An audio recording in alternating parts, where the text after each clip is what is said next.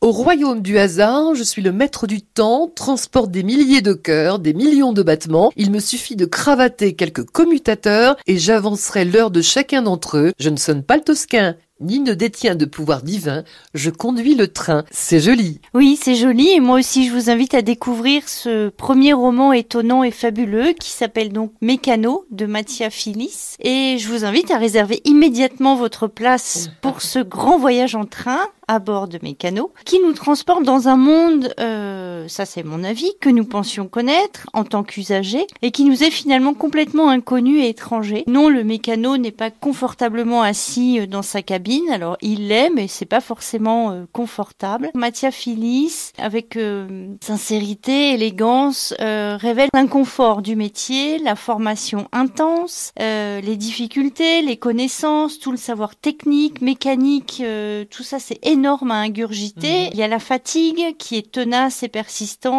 le stress, l'angoisse comme des corps en fait, des corps supplémentaires à porter en soi. On perçoit aussi dans ce roman la très grande solitude au cœur de la cabine parce que le mécano, il est seul. Il est seul sur le trajet Paris-Le Havre, tandis que nous sommes des centaines derrière lui à lire ou à somnoler en toute quiétude. Pour nous, tout va bien puisque effectivement le mécano veille, on n'y pense même pas. Et c'est bien dommage, je pense que maintenant on va penser autrement nos voyages en train. Et Mathias Phyllis, il a fait le compte euh, au bout de 19 ans. Ça fait 14 328 trains qu'il a conduit. Alors ça peut être voyageur ou euh, transport de mhm. marchandises. Il y a eu 232 254 arrêts à quai.